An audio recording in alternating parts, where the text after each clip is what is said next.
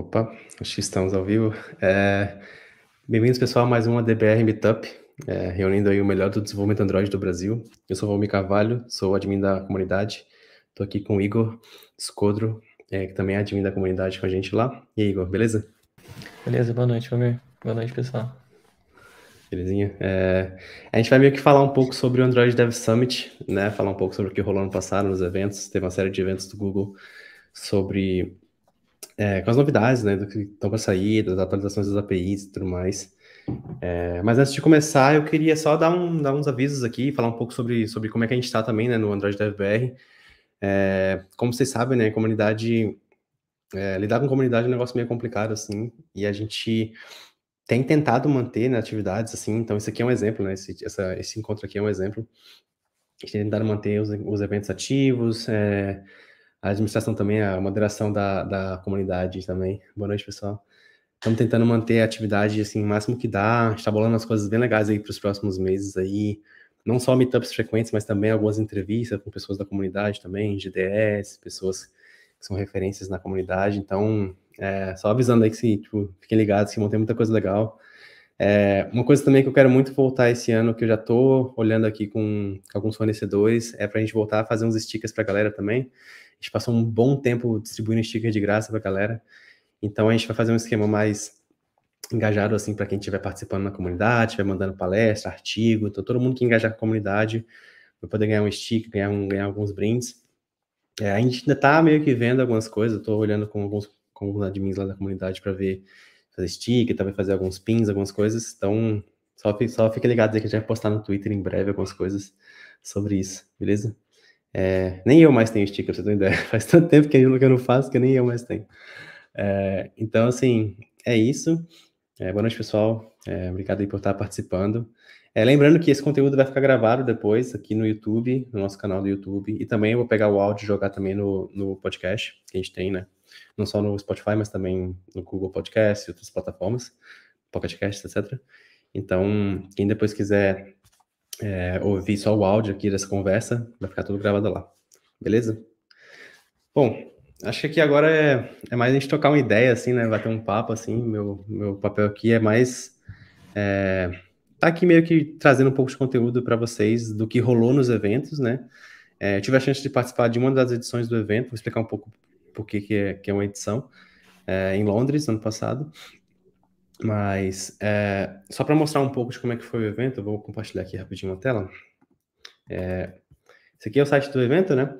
E aí o Android Dev Summit basicamente é um evento que rola há bastante tempo já. É, basicamente é um evento de Android, é uma conferência de Android promovida pelo Google, né? E aí o que o Google faz? Ele pega basicamente todos os developer advocates, as pessoas que trabalham com developer relations no Google, e reúne num grande evento, assim, para falar as principais novidades do Android. O que é bem legal, né? Porque a gente vê muito isso em conferência, cara, né? As pessoas, às vezes, têm que pagar uma grana para poder assistir é, uma conferência dessa e tudo mais. E isso aqui foi tudo gratuito no YouTube, assim. É, muitas, algumas pessoas foram convidadas, né, para participar do evento presencial, né? E aí eles fizeram o seguinte, teve, o evento foi meio que dividido em três tracks, né? Teve uma track de Modern Android Development, uma track de form factors e uma track de plataformas. A gente vai falar um pouco sobre isso daqui a pouco, mas é, como, eram como era bastante conteúdo, eles tiveram que dividir isso em três tracks específicas, né? É, você chegou a assistir algum conteúdo, Igor, da, do, do Android Dev Summit? Como é que foi para você é, acompanhar o evento em geral? Sim, eu assisti algumas palestras. É... Como você falou, teve bastante coisa. Teve é, principalmente um foco bem grande nessa parte de form factor, né? Que acho que o Google não é de hoje, né, que ele vem falando muito sobre dar suporte a diferentes telas. Acho que, se não me engano, esse foi o, foi o título do Dev Summit 2021, que era é, uhum, criando uhum. aplicativos excelentes em, em qualquer formato. E, e tem sido bem legal, assim, ver como o Android tem evoluído, tem voltado essas raízes, né, que o Android sempre tentou ter é, suporte para tablet, suporte para mobile, é, para relógio, e acabou meio que se perdendo no caminho, e agora o Google está trazendo isso de volta, né? Tá dando suporte ainda para Chrome OS, para outras plataformas. Então, uhum. esses talks foram, foram bem legais, assim, eu acho que é bem, bem interessante essa ideia de usar esse sistema operacional para dar suporte a diversas plataformas diferentes. É legal, né? Que a gente tava falando um pouco sobre isso aqui, galera, que é o Android meio que fez um full circle, né? Ele, o Android, para quem não sabe, ele começou como um sistema operacional que não era muito bem para celulares, assim, ele foi pensado para fazer um operacional de câmeras, né? E aí, ao longo do tempo ele foi meio que se convertendo e se modificando para ser um sistema de celular, também muito movido pelo lançamento do iPhone, né? O iPhone meio que fez a corrida acelerar um pouco mais do que do que devia para o Android.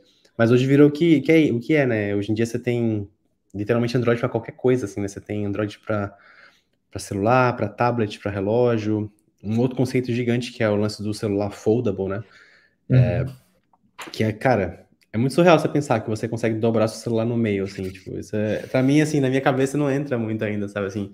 E o mais incrível ainda é você fazer uma experiência que, quando você dobra o seu celular no meio, a experiência, tipo, faz sentido, sabe? O celular entende que ele está sendo dobrado e o nível da, da dobradura e, tipo, isso para mim ainda é absurdo, assim. Claro que tem gente que acha meio que, tipo, é, sabe, é perfumaria, assim, não vê muito valor ali. Mas, por exemplo, pensa que às vezes no futuro você vai poder ter um celular que tem o tamanho de um tablet, mas quando ele é dobrado, ele tem o tamanho do celular, sabe? Hoje já tem isso, né? Acho que aquele Galaxy Tab da Samsung, uhum. Galaxy Fold, desculpa. É... É, é, o Fold, é, o Fold é o grande, o Flip é pequeno, eu sempre confundo. O Galaxy Fold, eu vi um dele ao vivo, uma moça tava lendo, eu acho, não sei se era no metrô. Cara, ele aberto é do tamanho do, do iPad mini, assim, é tipo, é, é isso aqui, é tipo, é um, negócio muito grande. E, e, é muito legal, assim, sabe, ver. A gente vai falar um pouco sobre form factors aqui também, que teve algumas novidades de APIs, mas é muito legal, assim, ver como é que o Android já chegou em celular, chegou em tablet, chegou em relógio, TVs, carros. Tem alguns carros que eu ando vendo agora com Android num nível, assim, surreal, assim, sabe? Não só. O Porque a gente já tem. Muita gente tem um Android alto no carro, né? Você vai lá uhum. e vê o mapa ali, o Spotify mas já está chegando no nível, né? Já tem o Android, o Automotive OS, né? Que eles chamam, que basicamente é o carro é um, é um carro com Android, é um, basicamente um, é um grande celular com quatro rodas. Então, você pode ligar as duas, interagir com o sistema de, de ar condicionado pelo Android, assim, é um negócio meio surreal, sabe? Então, assim. Você não pode cair nem é, reforma. Já pensou? Tem uma piada, né, que a galera fala que pra você tirar o screenshot do carro, você aperta os dois é. Mas é, mas é uma, uma, É legal, assim, ver o quão, o quão longe chegou, né? Tipo, a gente fala um pouco sobre isso aqui, né?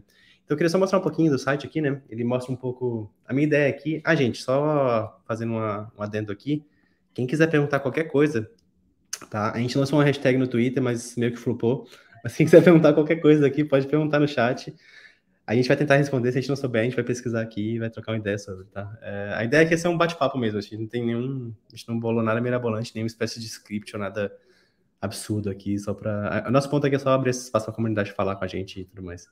Beleza? Sim, é. E Mas... as perguntas não precisam ser exatamente sobre Android Dev Summit, né? Pode ser qualquer coisa de Android, de carreira, qualquer coisa que a gente puder ajudar a conseguir trocar uma ideia, uhum. fica à vontade para mandar para a gente.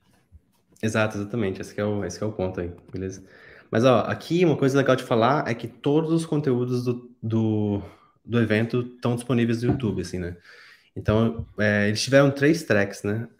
Uma das tracks principais que tiveram lá foi esse Modern Android Development, que basicamente é todo aquele conceito do MED, né? Que eles estão divulgando há muito tempo já, com bastante conteúdo sobre como fazer aplicativos excelentes e usando Compose, que é essa coisa maravilhosa que saiu. Então, assim, esse aqui já é uma coisa que já estava meio que já enraizada, assim, há uns, pelo menos uns dois anos, assim, né? Eu, eu lembro que eu, eu, lembro que eu falei no evento em Campinas sobre Jetpack, e naquela época já, isso antes da pandemia, 2019? Não sei. O evento da Dextra, qual é o nome daquele evento que tem em Campinas? De DevCamp. Dev, DevCamp, baita evento. Inclusive, abraço pro Fernando Tremari, que é um cara muito maneiro. é, Trabalhei com ele também. E, pois é, gente boa demais, ele me chamou para palestrar direto lá. E já falava, já se falava de, desse Modern Android Development já no começo. Então, assim, basicamente são todas as boas práticas que o Google fez sobre como criar aplicações incríveis com Compose, usar State, usar todo o rolê de View Model e tudo mais. É, mas tem algumas novidades que a gente vai comentar daqui a pouco, tá? É, segundo, né, foi a questão dos form factors, que o próprio Igor comentou também. Quer falar um pouco sobre isso aqui, Igor? É... Ah, eu, eu, acho que já, já conversou bastante sobre, sobre esse ponto, né? Mas só de adicionar no que você comentou, é... eu acho muito legal a ideia do, do Android continuar em evolução, assim, né? Porque uhum. muitas vezes muito vem esse rumor de, não, o Android vai morrer, o Android vai ser substituído, o Android não tem futuro, umas coisas assim.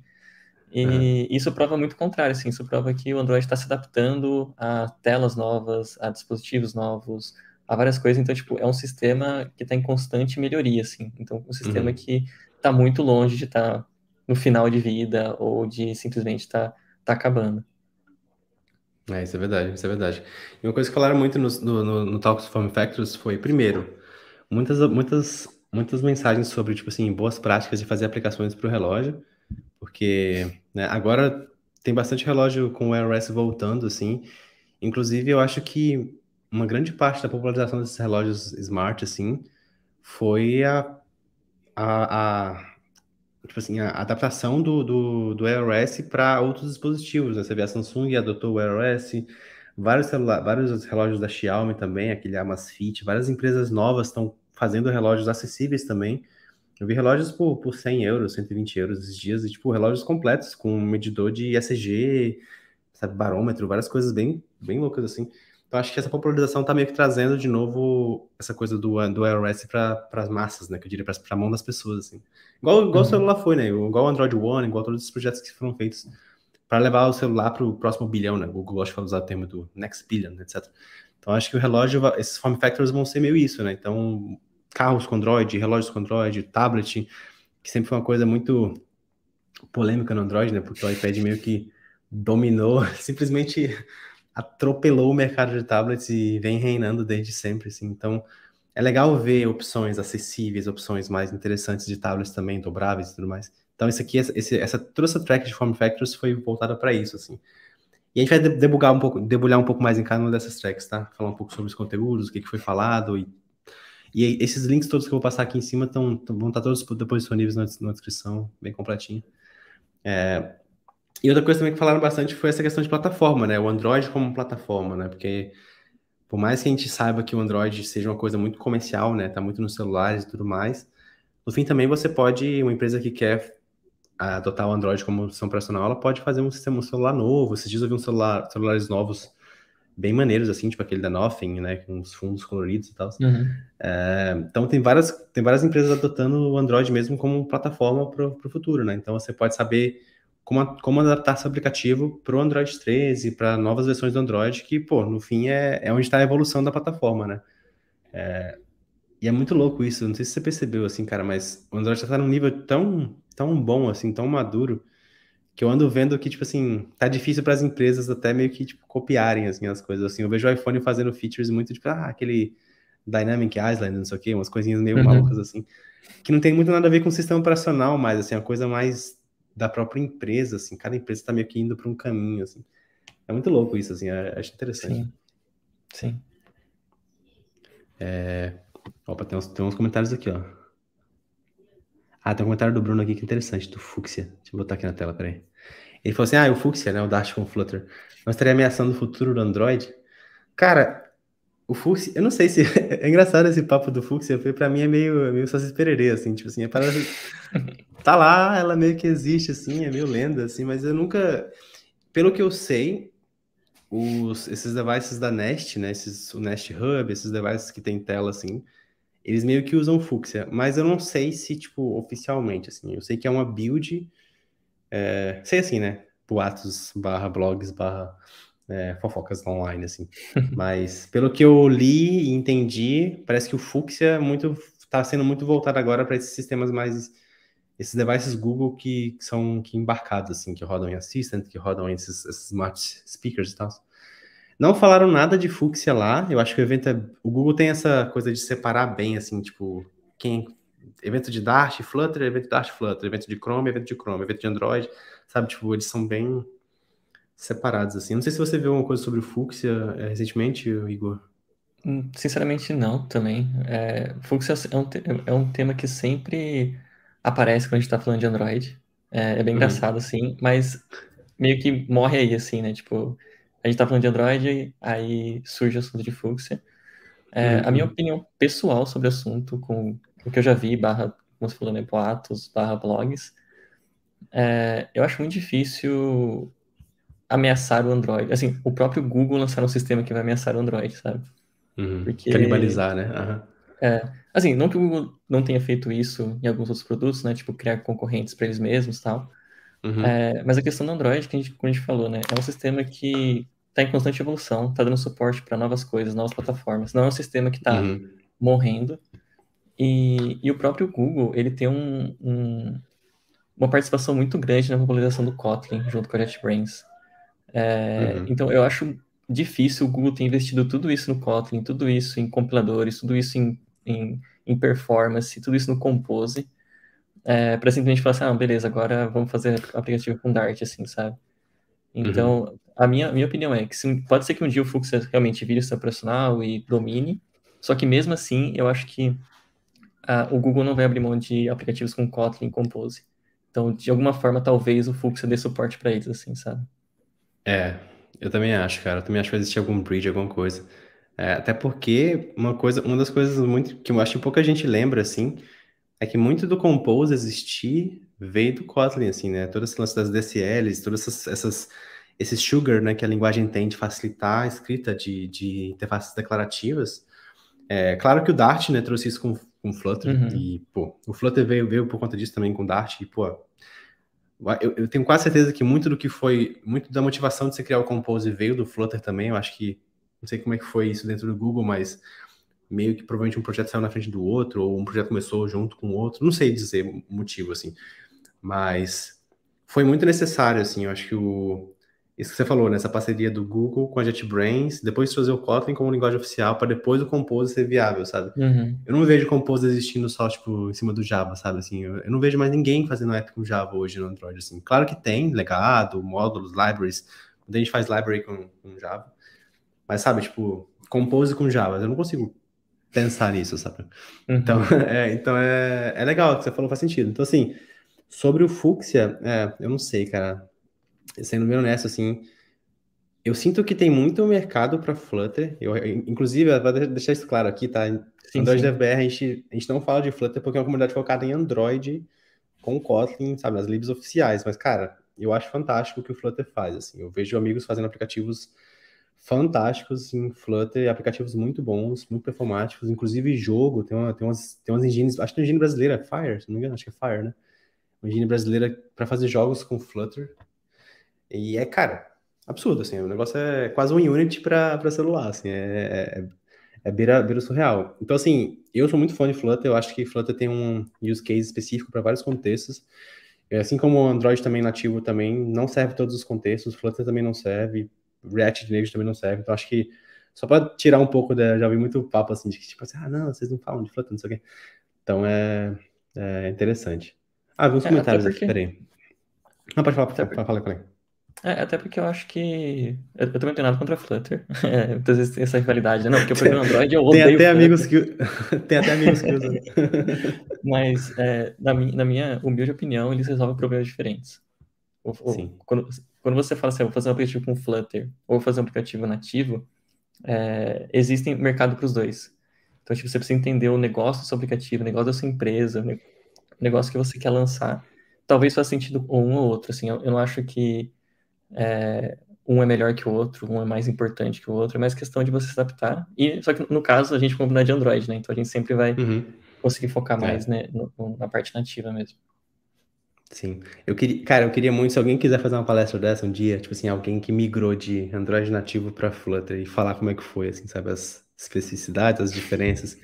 Isso seria muito legal, cara. Se alguém estiver assistindo aí ou estiver vendo agora ou depois e quiser falar sobre isso, por favor, pode falar com a gente. A gente faz um, a gente monta um meetup aqui só para esse assunto. É... Gente, tem umas perguntas aqui. Eu vou voltar aqui para os conteúdos, só para a gente poder passar um pouco pelo que a gente planejou, e depois a gente vai abrir para perguntas tranquilamente aqui. Mas pode continuar mandando é... pergunta. É. Isso, manda aí, manda aí, manda aí, que eu vi uns bem legais aqui sobre o KMM. É... Inclusive, cara, sobre o KMM, tem essa pergunta legal aqui do Alex, peraí. Ele falou sobre KMM, né? E o Compose hum. multiplatform. Você acha que vai vingar? Por exemplo, competir com o Flutter, cada vez mais ganhar espaço com a proposta, para a proposta. Cara, minha opinião, assim, a gente fez uns experimentos com KMM aqui na empresa que eu trabalho, aqui na Vomuf, em Amsterdã. É... Ah, só para avisar, né? Eu tô falando aqui de Amsterdã, o Igor tá falando de qual cidade? Desculpa. Montreal. Montreal, desculpa. A gente está tá, a gente tá meio que remoto, aqui já são 11 da noite, mas para quem está no Brasil tá diferente. É, mas assim, é, onde eu trabalho, a gente tentou, fez um experimento com KMM e, cara, funciona super bem.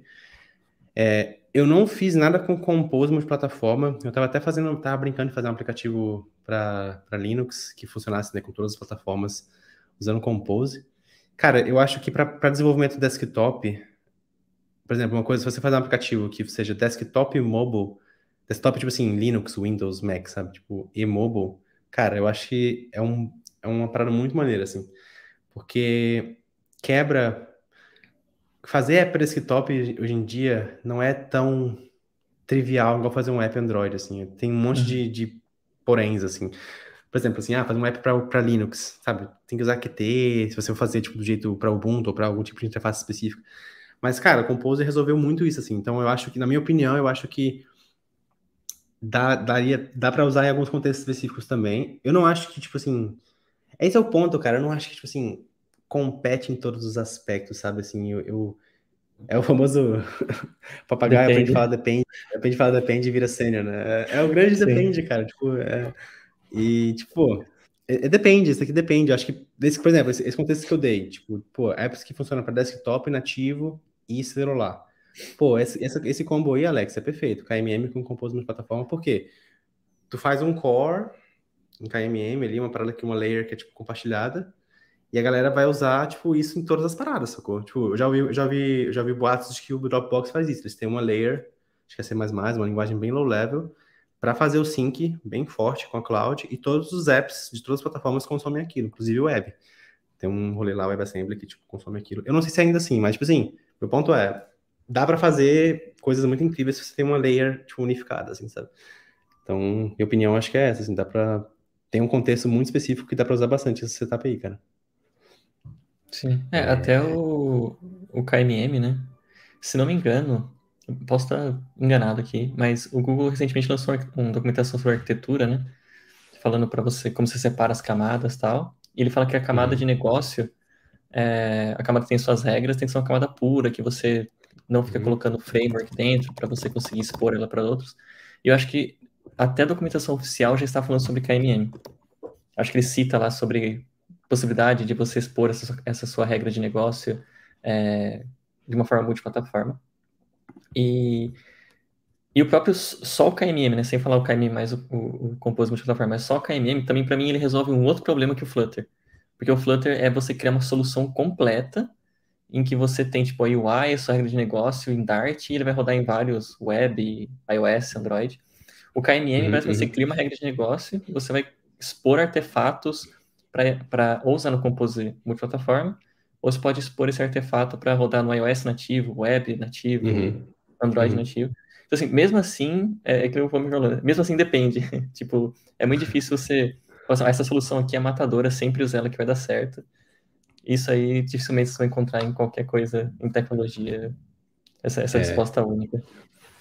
Cara, mas acho que é legal, assim, né? Porque você tem, tipo, um, pelo menos pra, eu vejo muito, de forma muito positiva, assim, né? com bons olhos essas, essas opções, porque, cara, tu pode fazer app de vários jeitos, assim. Então, assim, eu conheço, eu, eu vejo muita. Eu acho que já passou essa fase da rixa, assim, né? De tipo, ah, não, minha, minha bola é melhor que a sua, não sei o quê. Cara, tipo, já vi, já vi tanto jeito de fazer aplicativo, assim, já passei, pô, Sencha, pô, Ionic, React Native, blá blá blá, Cordova. Tipo assim, chegar onde a gente tá hoje que, pô, eu, já, eu fui numa palestra, eu, eu vi uma palestra muito maneira, não sei se foi uma palestra. Cara, foi uma palestra do Felipe Costa, do, do da ONX no Brasil. Ele falando sobre, falando sobre, nossa, foi na, na no TDC, cara, falando sobre como fazer uma, uma época multiplataforma, assim, literalmente, para relógio, celular, tablet, iOS, Android e computador, sabe? Pô, tipo, é possível, sacou? Tipo assim, se tiver um bom sync, uma, uma boa abstração de, da camada seja a camada remota ou camada local ali de persistente, cara, dá para fazer o que você quiser, assim, porque hoje tem tanto mecanismo assim, né? Então, enfim, divagando aqui, mas acho que dá para, acho que é um, tem um potencial absurdo mesmo, cara. É, só, vou, mostrar aqui um pouquinho do conteúdo, é, gente, rapidão, já, já volto com as perguntas aqui, tá? E eu também vi esse comentário, Luiz, sobre a migração, pode ser um, uma boa, pode até fazer um painel, inclusive, sobre esse assunto de migrar de nativo para Flutter, pode ser uma, uma boa, uma, um bom bate-papo. É, lá no site, né, a gente falou das tracks aqui, então você tem lá todos os conteúdos, né, dessa track de Modern Another Development. Então você vê uma série de conteúdos voltados para, pô, é, melhor jeito de, de fazer developer é, handoff, bastante coisa sobre Compose, como modularizar aplicativo, é, animação para Compose, que é uma coisa que, cara, não sei você, assim, mas animar, animar layout antes e depois do Compose é, tipo, é um mundo novo, assim. Sim. Porque eu lembro que eu usei, cara, a coisa mais maneira que eu tava usando antes do Compose era o tal do Motion Layout, assim, dei palestras sobre isso, inclusive, assim, e, pô, Android Studio tinha lá um editorzinho de XML, assim, eu achava, já achava isso incrível, assim. Mas hoje eu já vi a galera fazendo, pô, fazendo car cartão 3D no Compose já, tipo, umas coisas assim absurdas. Acho Sim. que a galera do Revolut, ou é da, do Cash App, acho que é do Cash App, pô, fazendo uns cartões 3D com Compose. Eu falo, mano, vocês já estão já num nível absurdo. Sim. É, é que eu acho que o, não que compor seja fácil, isso é uma coisa também uhum. que com certeza tem a sua, sua curva de aprendizagem, mas uhum. fazer animação em Compose é uma curva muito mais suave do que aprender a fazer animação com XML. Então, assim, mesmo uhum. com o Motion Layout, ele tem uma curva que você tem que fazer dois layouts, como que você quer, como que transiciona entre os dois layouts. Então também não era tão trivial. Era mais fácil, mas não era tão trivial. E no uhum, Compose, uhum. o que é muito legal é que você usa o próprio código Kotlin para falar assim, tipo, ah, é, multiplica isso aqui por dois para criar essa animação. Então isso, isso é, uhum. é, acaba sendo mais acessível a longo prazo do que você aprender é, XML ou próprio Motion Layout. Uhum. Não, e uma coisa maneira também que eu tenho visto é a integração do Compose com o Android Studio, né, cara? Tipo assim, o tooling tá tão bem integrado, assim, animation, os previews de animação, até você poder fazer uma, um composable sozinho e você dá o preview, aquele annotation, né, arroba preview, só naquele, naquele componente, assim. Para mim isso é fantástico, sabe? Tipo assim, esse tipo de facilidade, pô, não era uma coisa que você tinha, tipo, uns anos atrás, sabe? Assim, tipo, chegou, demorou muito tempo para chegar nesse nível, assim. E, cara, eu acho massa, assim, porque tira a fricção, né? A gente sabe que a gente sabe que a rotina de dia a dia de desenvolvimento de, de aplicativos comerciais não é tipo assim, ah, vou aqui, sentar aqui na minha sala, ficar uma semana aqui vislumbrando a tela. Tipo, não, é tipo, o sprint tá rolando, você precisa fazer a parada e tem que estar tá funcionando, tipo, redondo, com qualidade boa, tipo, num tempo específico, assim, não é, sabe, não tem, você não tem todo o tempo do mundo, sabe? É uma coisa meio uhum. dinâmica, assim, bem, bem acelerada. Então, para ter ferramentas que funcionam, que funcionam bem, tipo, tem que ser um negócio fundamental, assim, sabe? Tipo assim, é, é essencial ter ferramentas boas, assim, pro, pro trabalho, sabe? Sim, então, sim. É, e até falando sobre, aproveitando falando sobre esse, esse tópico, né, do Modern Android Development, um dos tópicos aí que é bem legal, que é o, aquele que você falou do handoff, é que chama. Relay. Eles já tinham anunciado isso no, no ADS de 2021, uhum. é, que era outro nome, e agora eles atualizaram chamando Relay.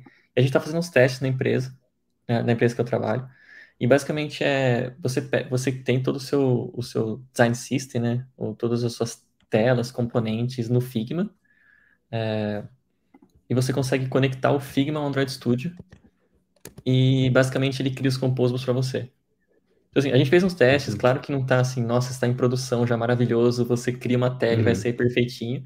Mas, cara, é, nos testes que está fazendo, é, você já ganha muito tempo, porque basicamente é, você não precisa ficar gastando, o, gastando tempo para criar pelo menos os componentes básicos, assim, né? Então, muitas vezes o componente uhum, vem, você uhum. precisa dar uma alterada, alguma coisa melhorada, mas pelo menos você já ganha esse tempo de criar esses componentes. E, e essa uhum. integração, tipo, é, é, ela é automática também. Então, toda vez que, tipo, sei lá, o designer foi lá e alterou um componente, alterou uma cor, alterou um ícone, você só atualiza o Android uhum. Studio, ele já, ele já atualiza o Composable, já rodou, tá pronto, assim, sabe? Isso é, isso é bem legal. Que é uma coisa que é, é legal, difícil de imaginar vendo... tem XML isso uns anos atrás, sabe? Sim, cara, é surreal. O handoff sair do, do designer para o desenvolvedor, tipo assim, sem nenhuma espécie de, de intermediário, assim, só um plugin, uma coisa bem simples. Eu tô, eu tô vendo aqui na documentação aqui, é, cara, incrível, incrível. Eu, eu, vi, eu ouvi sobre isso. O Google tinha, umas, tinha, um, tinha comprado umas empresas para fazer um pouco de handoff, assim. Eu lembro que tinha uns, uns apps que eles usavam mas provavelmente eles estavam convertendo para uma parada um pouco mais elaborada, assim, né? Isso é muito legal, cara. É muito legal, tipo, ver. Isso porque já tem, né? Pô, hoje em dia já tem lote, já tem um monte de ferramentas já para facilitar mais essa criação de, de, de, visual, de animação já. Isso aqui já é mais uma ferramenta, mais uma opção para isso, né? Tipo, é, é, muito massa, assim, acho bem fantástico. Sim. É... Pô, deixa eu voltar lá pro, pro, pro meu negócio, só um segundo, peraí. É... Tá aqui pra minha listinha. Pois é. E aí a gente teve aqui né, essa listinha de form factors, de, de Modern Development, né? Que, tipo, bastante conteúdo aqui, gente. Tem bastante coisa de fazer, medir performance dos seus apps, adicionar, é, tipo, cara, gerenciamento de state. É, uma coisa muito maneira que lançaram é, é aquele lance de, de fazer migration com Room, né? Nossa, isso é mais fácil, né? Cara, é esse tipo de migração. Deixa eu se encontra aqui, né? Room Migration. Quem já precisou fazer uma migração do Room na mão sabe que maravilha que é isso que eles lançaram. É, então é uma ferramenta mais prática, não é nem isso aqui, na verdade, é um, é um assunto mais novo, peraí. É, você basicamente coloca a versão que você quer, a versão que você vai, e é meio isso, né? Isso aqui, né? Auto, auto, auto Migration, ler aqui. Isso aqui é surreal, pô. Não tem como. não tem condição. É maravilhoso, assim. É, é, eu lembrei dessa parada, é verdade. É uma parada que é muito maneira, assim, tipo. Que um, um, um dos maiores problemas de fazer migration hoje em dia é quebrar tudo, né? Você vai lá, faz a migration e, pô, quem tá pra trás, atualiza, já era. O aplicativo não funciona Nunca mais. mais abre o app. Nunca mais abre o app, você perdeu tudo. Se tiver, se tiver nota salva sem sincar, você perdeu.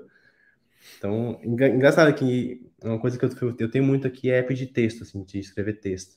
Cara, se eu perco um texto que eu escrevi por causa de uma bobagem dessa, pô, eu, eu vou ser o chato que vou dar uma estrela no YouTube pra falar assim, pô, isso aqui, aqui é um absurdo. Brincadeira. Mas, sabe, esse tipo de API, cara, isso aqui é claramente assim, a pessoa viu um problema real e resolveu, assim, a pessoa, eu digo, né, o time uhum. entendeu o quão doloroso é isso e, e fez, tá vendo? Tipo, isso aqui, ó, tu faz a, tu fala a versão que você quer, isso aqui tá disponível na versão, deixa eu ver aqui, só um segundo. Acho que 2.2, é. não, 2.4. 2.4 para cima, é, exatamente. Mas assim, ainda assim, né? Mesmo, mesmo, mesmo com essas coisas já, é já era fácil de fazer migration, mas isso aqui já é muito maravilhoso. É, então, assim, é surreal assim, a qualidade das paradas. Né? É, eu acho que, que todo esse, de novo, né? Todo esse movimento que o Google tem feito de, de ver as, as dores que a gente tem tentar resolver, isso já vem de muitos anos, assim, né? Porque eu comecei a desenvolver Android em 2014 é, e não existia Room. E quem também já precisou uhum. mexer com tabela na mão, com cursor, sabe que inferno que era. É horrível. Então, assim, tipo, cara. o Google Nossa. foi cada, cada ano lançando coisas melhores, assim. Então, tipo, o desenvolvimento de um aplicativo hoje que você faz com View Model, com Flow, com Coroutines, com Compose, comparado ao que a gente tinha, sei lá, há seis anos atrás, assim, é, é quase outro uhum. mundo, assim, tipo, é, é, é, muito mais facilitado. E todos os anos eles vão lançando coisas para deixar a nossa vida cada vez mais fácil, né? Isso que é, que é bem interessante também. Isso é verdade, isso é verdade. É, cara, e só passar aqui rapidinho para os outros, outros vídeos, né? A gente tem aqui esse aqui, Modern Android Development. É, tem também uma playlist muito boa de Form Factors, que foi inclusive o segundo, um dos segundos maiores tópicos do, do, do evento em si, né? Vai falar um pouco mais sobre isso aqui, a gente salvou alguns links aqui.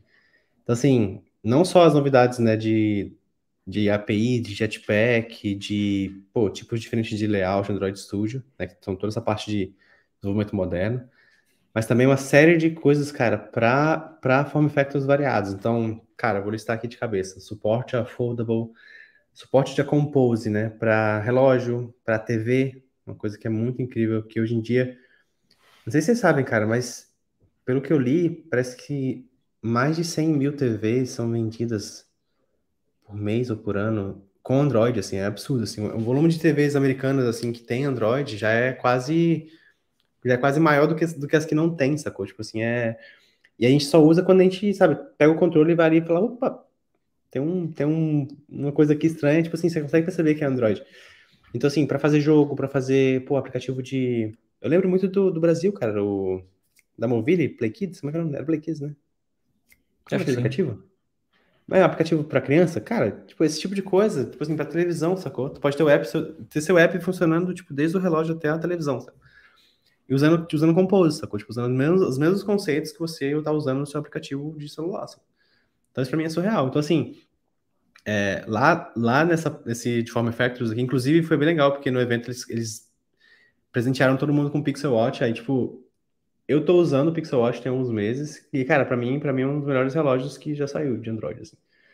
E, e nem é pra me acabar, não. Digo só, tipo assim, por ser um relógio maneiro no sentido de, tipo assim, pra desenvolver, sacou? Tem muita gente usando esse relógio dia a dia já.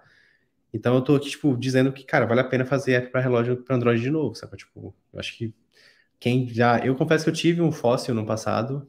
Ironia, né? O nome do, do relógio chama fóssil. tá, tá largado na gaveta. E aí, tipo, perceber o como evoluiu, né, até agora, assim, com, pô, esses últimos relógios da Samsung, não sei se você chegou a ver o Galaxy Watch, o 4, o 5, pô, os relógios são muito bons, pô, relógios, a bateria dura quase dois, três dias já, o que para relógio de smart é, é muito, dado que o Apple Watch dura dois dias por aí também, no máximo, é, e ver esses relógios evoluindo cada vez mais é, é surreal, assim, e, e, as APIs que tem aqui, ó, você consegue ter APIs, por exemplo, é, de você suportar esse tipo de, de esse, sistema rotativo aqui, como adicionar esses suportes a, a, a, telas redondas, quadradas, sabe? Tipo, coisas que já, já, existiam no Android Wear antigo, mas que foi sendo adicionado agora com mais qualidade. E Compose, só que você fazer é, aplicativos para Compose para relógio é, é, absurdo, assim, tipo, é, é muito massa. Sim, é, é bem importante o Google também trazer as ferramentas, né, para facilitar a nossa vida, porque o Google pode investir o quanto ele quiser em, em tablet, em iOS, se a gente não criar aplicativo que dê suporte para essas coisas, vai, uhum. vai pro, o relógio vai para fundo da gaveta também, né, porque se nada funciona direito Sim. nele. Sim. É, o que eu noto, assim, é que eu acho que, pelo menos no Brasil, não sei se vocês, vocês concordam comigo aí, as empresas, é, tanto o público-alvo quanto as empresas, elas estão muito na visão celular, portrait locked, assim, tipo, app para scrollar, e é isso, assim, tipo, lista de detalhe. Só que, assim, cara, eu vejo as, as, tem muito app fazendo umas paradas muito legais, assim. Inclusive, tem um negócio que rolou ano passado, o Android Dev Challenge, eu acho que rolou ano passado, se não me engano que era para você criar aplicativos para Android baseado no contexto específico, né? Rolou uns anos atrás. E, cara, o que fizeram com, tipo, machine learning para identificar praga em planta, umas coisas absurdas, assim, sabe? Tipo assim, de... Pô, você teve um aplicativo... Cara, deixa eu, até, deixa eu até caçar aqui, só um segundo, peraí. Teve um aplicativo que era meio que você... Android Challenge. É... Era um app de yoga, eu acho. Que tinha você conseguia, tipo, reconhecer a pose do yoga baseado na posição da, do, do, seu esqueleto na câmera, sacou? Tipo, isso, tipo assim, o nível, o nível absurdo, assim, de... Deixa eu ver se eu acho aqui, peraí. Esse aqui é Mix Pose. Aqui, acho que eu vou mostrar aqui. Ó, esse aqui, ó, esse tal de Mix Pose. Pô, é surreal, assim, tipo, você conseguia... Acho que eu consigo abrir aqui. É isso. Ó, aqui, ó, tá vendo? Com usando, usando machine learning, você consegue melhorar no yoga, entre mil aspas, só com o seu celular, tipo, filmando você, sacou? Tipo, isso aqui é muito louco, porque tu consegue fazer, tá vendo? É um, um live stream de, de vídeo das pessoas fazendo yoga e ela consegue meio que identificar se sua pose tá, tipo, boa ou não. Sabe, tipo assim, o nível tá chegando, assim, as APIs e as uhum. paradas, sabe? Assim, é, é, eu fico muito chocado com essas coisas, assim, o quão, o quão, o quão longe dá pra ir com ferramentas que são gratuitas. Tipo assim, pô, o TensorFlow é o MLKit, né? As, as, as, ferramentas de machine learning no Android, TensorFlow, MLKit, é, até as ferramentas de, de é, AR, né? Por exemplo, é, lá na Vamuf a gente tem um aplicativo que você consegue ver a bicicleta, né? Você consegue ver a bicicleta, tipo, o preview da bicicleta na sua frente, assim. Ó. Se eu consigo mostrar aqui, peraí. É... Só um segundo. E é interessante... Aqui. Peraí tentar fazer aqui rapidinho.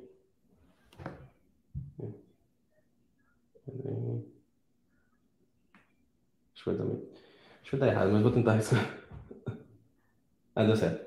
Ó, vou tentar mostrar aqui. Ó, dá pra ver, tá vendo? Tem uma bicicleta na... Uhum. com a R, tá vendo? Isso aqui é muito louco. Tipo assim, a, a facilidade que tem que você consegue fazer esse tipo de, de integração.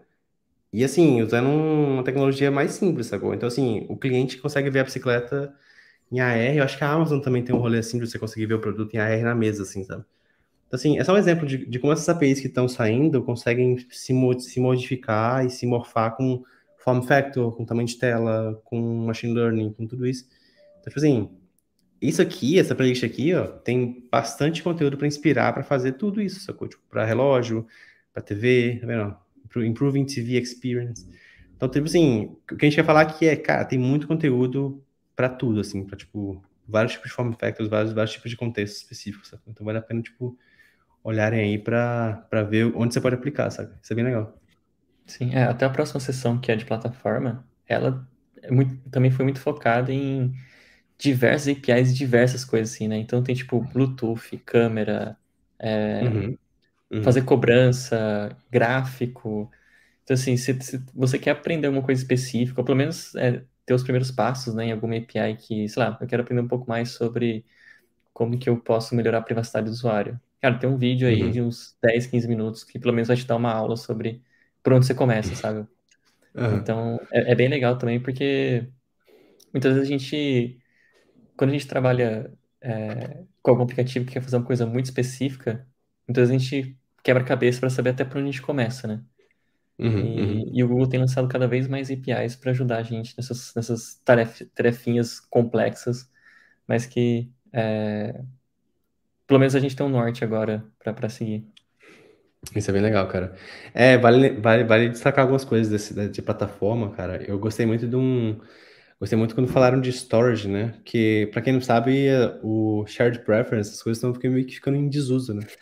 Já existe uma série de APIs agora que você pode salvar coisas no Android de forma mais performática, com suporte muito mais completo, tipo RX, umas coisas mais avançadas assim.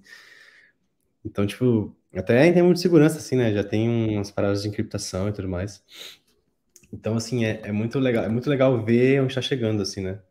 É, e coisas bacanas também, então, por exemplo, é, o Android 3 agora tem umas coisas de você poder exportar é, idiomas diferentes por aplicativo, você pode ter um aplicativo em português, outro aplicativo em inglês, esse tipo de coisa é bem legal, assim, você consegue surfar nesse tipo de feature agora a nível de sistema, né? É, Pô, muito legal, muito conteúdo aqui. Esses links todos vão ficar disponíveis depois, tá? Eu queria só destacar umas coisas que a gente viu aqui, é, que fala um pouco, né, do, dos conteúdos, mas é uma coisa que eu gostei muito. É, acho, acho que para mim o principal foi o lance do Compose, assim. Acho que o Compose não só para celular, né, já está sendo bem consolidado, né, com é, layouts diferentes, lá tipo de grid, coisas do tipo, mas um tooling muito melhor, né, para o Android Studio.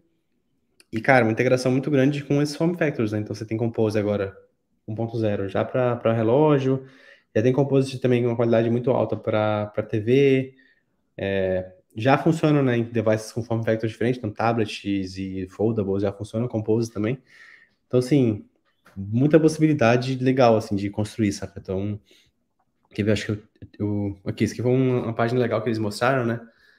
De você poder entender como você pode criar aplicações para telas grandes, né? O, acho que o Google está chamando de tela grande porque eles entendem que a linha entre celular e tablet e, e computador já está meio que é muito tênue, assim, né? Não dá mais para saber onde deixar, onde botar a barreira. Né? E isso é muito valioso. Você vê aqui, ó, tipo, experiências do tipo leitura, de edição de imagens. Isso aqui são conceitos, né? Mas conceitos totalmente aplicáveis, assim. É, então, por exemplo, já, isso aqui eu já vi de verdade, te juro. Já vi no, já vi no, no ônibus, assim, a pessoa lendo, ela abriu, tava lendo no celular assim, ela abriu o celular e, e leu em duas páginas, assim, tipo, muito legal, sabe, assim, é, tão, é, é, super natural você ver a pessoa, tipo, abrindo o seu celular para ler, assim. é, e é legal, assim, notar, tá vendo, tem toda um, uma, uma, documentação, todo um cuidado, sabe, tipo assim, e nem é puxando sardinha não, é porque a gente trabalha com isso, cara, a gente trabalha com desenvolvimento Android, então a gente precisa, às vezes, de fazer isso aqui na mão, sacou? Tipo, já vi uhum. muitas vezes. Eu trabalhei em aplicativo de, de e-book, sabe? Lá no meu começo, assim, lá quando eu era júnior. Pô, 2012, não tinha essas coisas, não tinha, tipo, era, literalmente era tudo mato, assim, não tinha nada disso aqui. Isso aqui hoje em dia é. Galera que tá chegando agora, ou que tá, tipo, já tá mexendo com Android, mas não, não tinha muito é, experiência com essas coisas, cara, é fantástico, assim. Você poder, por exemplo, isso aqui, ó, fazer essa conversão aqui de um jeito fácil, isso aqui, na mão, isso aqui é muito trabalheira. Se tiver ferramenta para agilizar essas paradas, melhor ainda, sacou? E hoje em dia, com essas arquiteturas todas modulares e tudo mais, né? Tudo meio. É, tudo, eu, não sei, eu não sei como é que vocês fazem aplicativo na empresa de vocês, mas muita gente faz assim, né? Hoje em dia tem um, um activity só ou um fragment só e um monte de view dentro, assim, né? Trocando, limando, indo e voltando por cima e por baixo, assim aquela, aquela ideia de fazer aplicativo, cada tela é um activity, sabe? Isso aí meio que já, pelo menos assim, o, o que eu percebo é que isso meio que tá morrendo, assim. Então, quanto mais modular, quanto mais reutilizável, quanto mais integrado o seu módulo for, mais singular ali, né, para ser testável e tudo mais, melhor, sacou? Porque isso aqui é muito mais viável de fazer, sabe? Então... Sim, é, o próprio Google, nas documentações, ele tem recomendado muito essa, essa abordagem, né? De uhum, single activity, uhum. agora ainda mais com Compose, Compose Navigation, vai trocando os composables, vai navegando entre as telas. E fica uma navegação muito mais fluida, né? Navegação também é uma coisa, se não feita direito, ela ficando meio pesada para o usuário, né? Uma, uma navegação custosa. Sim. Sim. Nossa, tem só, tem só umas, umas perguntas aqui, pessoal, deixa eu só comentar aqui, peraí. É. é, acho que eu, teve um comentário aqui do, bem lá no começo do Diego Faria, sobre... É, é, uma, é relacionado à contratação, na verdade, mas vou responder para não ficar muito para trás também. Uhum. Sobre Lucas Montano e Neto Marinho comentaram sobre a dificuldade de contratar devs Android nativo. Você quer puxar aquele assunto do Flutter lá atrás, né? Que eu esqueci de responder. Uhum. Vocês perceberam algo nessa linha? Cara, sendo bem honesto, eu acho que, pelo menos assim, olhando de fora, né? A gente passou um ano. Esse ano que passou agora, cara, teve tanto layoff, tanta coisa acontecendo, tanta demissão, vi tanto amigo perdendo emprego, tanto amigo mudando de empresa para fugir de layoff também. Então, assim, tá meio caótico, sacou? Eu não sei, eu não sei muito bem se tá se tem a ver com nativo ou não. Eu diria que tem a ver com mercado ter vaga ou não, assim. Eu acho que tem muita empresa contratando para Flutter, tem empresa contratando para nativo, para React Native. Tem muita empresa contratando, tem muita empresa demitindo também.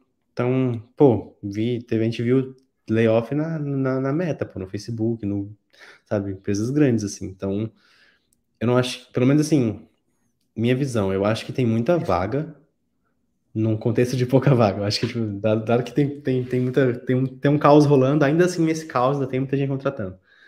Então, acho que é. Eu diria para. Se você tem um emprego maneiro, fique no seu emprego. se você puder, né, não sair do seu emprego, por favor, fique no seu emprego. Tá, a gente vai passar por tempos difíceis ainda, acho que a, a mensagem é essa. Assim. Mas eu não eu não percebo, não, cara, essa diferença de achar dev nativo, assim. Eu acho que. Eu acho que, eu acho que as empresas têm dificuldade de minha opinião é um pouco. Não sei se é controversa, mas a minha opinião é que, tipo assim, as empresas têm dificuldade de formar devs melhores para o mercado, e aí ela não consegue achar gente competente, assim, ela, ela sofre em, em... As empresas não têm um plano de carreira decente e elas sofrem para formar pessoas para o mercado, sacou? Então, assim, muita empresa quer sênior. É, é o famoso, tipo assim, todo mundo quer tomar coca gelada, mas ninguém quer encher a forminha de gelo, né? Então, tipo assim, todo mundo quer dev sênior, mas ninguém forma sênior para o mercado. Ninguém pega júnior e faz ele virar sênior, sabe? E, e não é só, tipo assim, uma pessoa vai virar sênior, a pessoa sênior, ela vai ajudar outras pessoas a virarem sênior. Então, assim, é meio que é meio que corrente do bem, assim. Então, acho que, na minha opinião, Diego, o que rola é, é um pouco das duas coisas. É empresas contratando mal e formando profissionais que não estão aptos a crescer, e as pessoas vão desistindo, vão mudando de área, vão indo para back-end, vão indo para Flutter, entendeu? Tipo assim, é uma série de fatores que vão meio que guiando as pessoas para caminhos diferentes. Mas é a minha opinião, tá? Não, não é verdade absoluta, não falo. Aqui é a opinião Valmir mesmo, falando sobre o que eu vejo, assim. Eu acho que existe um pouco desse problema de, tipo, um, pouca gente maneira no mercado sendo formada para tomar essas posições que as empresas querem, tipo, posições mais altas. Então, eu tô vendo, assim, pessoas ralando, indo morar fora, indo, sabe, se virando por conta, porque pouca gente está ajudando elas nesse aspecto, assim se você tem opinião sobre isso, é, Igor. Não, eu acho que o que você comentou, assim, com certeza tem, pelo menos para mim, tem muito a ver. É, mas esse problema que você falou para mim também não é exclusivo de Android. Existem essa falta de querer, é, é, essa falta de vontade de, de é, treinar profissionais, né, evoluir profissionais. O que muitas vezes também eu já vi muito é, é o cara que realmente não é sênior, mas a empresa promove o cara para sênior só porque pro cara não sair Aí uhum, o cara. Uhum. O pessoal vai crescendo, crescendo, crescendo, e, e você falou, né? Tipo, não, não tem essa corrente do bem, né? A pessoa não, não tem experiência para ajudar outras, mas o cara é sênior. Aí o cara tem dificuldade de ir para outra empresa como sênior, porque não tem tanto conhecimento assim. Então, tipo, é, tem essa barreira também. É, mas, no geral, minha visão também é que eu acho que o problema não é exatamente com o Android nativo, acho que o problema é geral. A gente teve um boom muito grande de, de empresas contratando absurdamente durante a pandemia, porque tudo virou tudo ficou digital, tudo precisava de sistema, atualizar sistema, fazer sistema para um monte de coisa que não existia. E agora as coisas estão uhum. voltando ao normal, né? Então pessoas estão sendo demitidas. Até o exemplo do Twitter, você falou do Meta, o exemplo do Twitter, né? O Twitter, se não me engano, contratou 5, 6 GDE de Android, contratou os melhores Android, engenheiros Android do, uhum. mundo, assim. E eles E muitos foram mandados embora, assim, tipo. Isso é que o cara não é bom, o cara não, não, não, tinha conhecimento, sabe? O cara, várias pessoas que, tipo, trabalharam no core do Android, trabalharam pro Google, foram pro, pro Twitter, uhum. Então, assim, acho que o Sim. mercado tá louco, e acho que essa dica do Valmir, realmente, assim, tipo, se você tá feliz no trabalho, tá, tá, tá curtindo, eu acho que é, um, é o momento de você, de, da gente tentar ficar mais de boa, assim, não ficar tentar pulando é. de empresa em empresa agora. o mercado tá louco, é um bom resumo. Boa. Cara, tem uma série de perguntas aqui. Eu acho que eu vou, eu vou tentar só acabar o, o que a gente tinha para falar e depois a gente fica nas perguntas aqui. A gente tem um tempinho ainda para gastar aqui.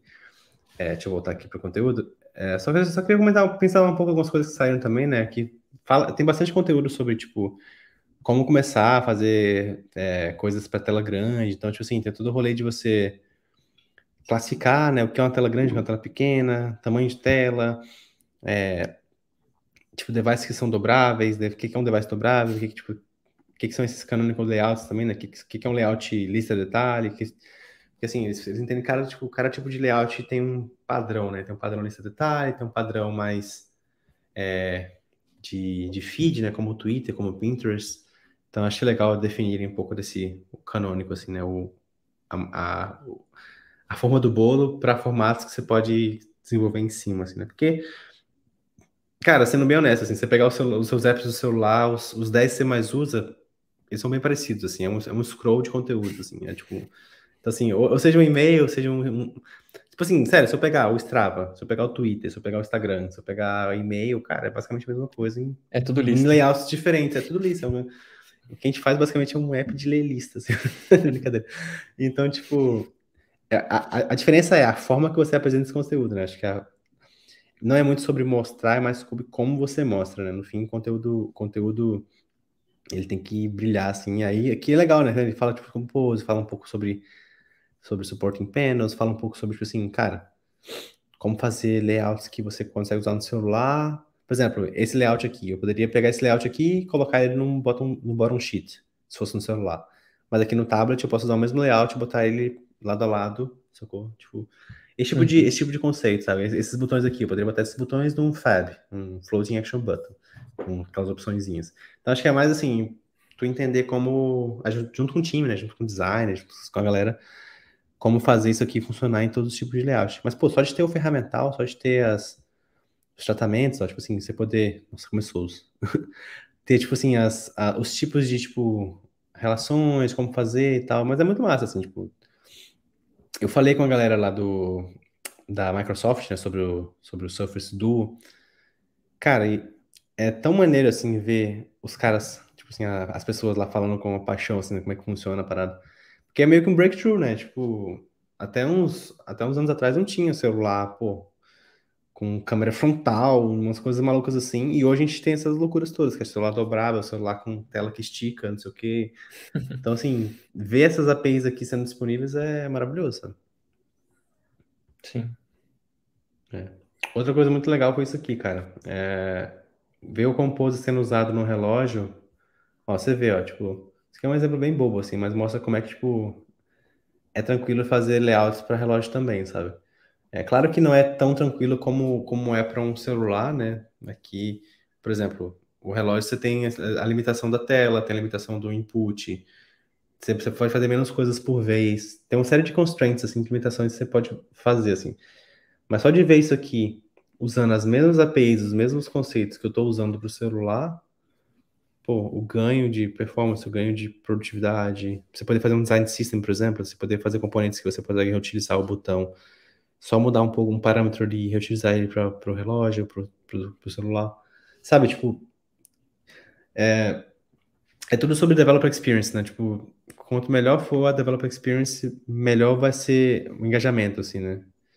Eu sempre uhum. lembro do. Você lembra do Windows Phone, cara? O Windows Phone? Era, oh, eu tive, eu era tive muito maneiro. Nossa, que teve o Lumia, né? Um celular desse, assim. Cara, o Windows Phone era um celular incrível que tinha uma developer experience ruim, sacou? Tipo, as pessoas não faziam apps para plataforma, tipo assim, só a empresa grande fazia. Mas o celular, o sistema era uma fluidez absurda, assim, na época, naquela época até mais fluido do que o Android, assim, tipo, era, era um conceito que, tipo, muito à frente do, do, do, seu tempo, assim. Então, assim, ver isso aqui, hoje em dia, para mim, é basicamente é, é aquilo lá que deu certo, sacou? Tipo assim, porque poderia dar errado, sabe? É, uhum. Então, ver, tipo assim, a terceira, quarta iteração da forma de fazer tela no, no relógio ou no celular. Tu Compose, cara, vamos lá, tipo, tu teve, né, passando aqui pelas, pelas formas de fazer view aqui, tu teve XML, aí tu teve, pô, coisas tipo view binding, tu teve, tipo, sabe, é, data Butterknife, data binding, data binding two-way data binding, essas coisas todas, tipo assim, tu teve tanta coisa para fazer layout, aí chega nisso aqui, isso aqui é o, é o nectar, sabe? É o, é o, ápice, é o nirvana de fazer tela, assim. Acho que melhor que isso aqui, sei lá, só, só se botar naquele chat GPT lá e falar assim, faz, faz para mim, faz para mim o um layout e me dá um layout aí, sabe? Tipo, é, até esse exemplo é... desse, desse código é muito legal, porque uhum.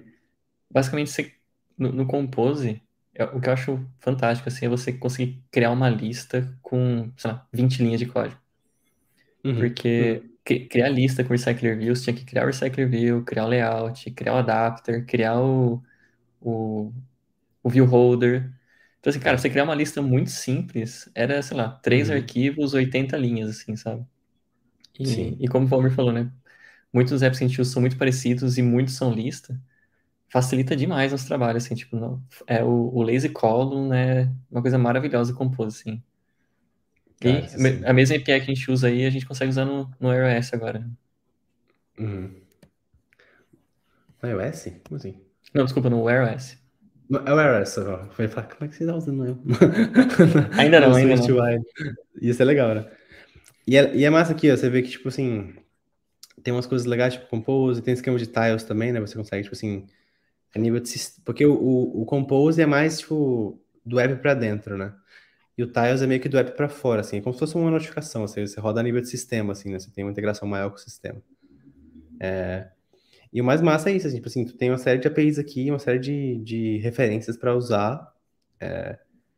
E tem muito conteúdo, cara, tem muito conteúdo. Eu tô passando aqui bem, bem rápido, assim. Eu, eu prometo que a gente vai, durante o ano, já trazer mais conteúdo sobre essas coisas, até com palestra também, conversar com as pessoas.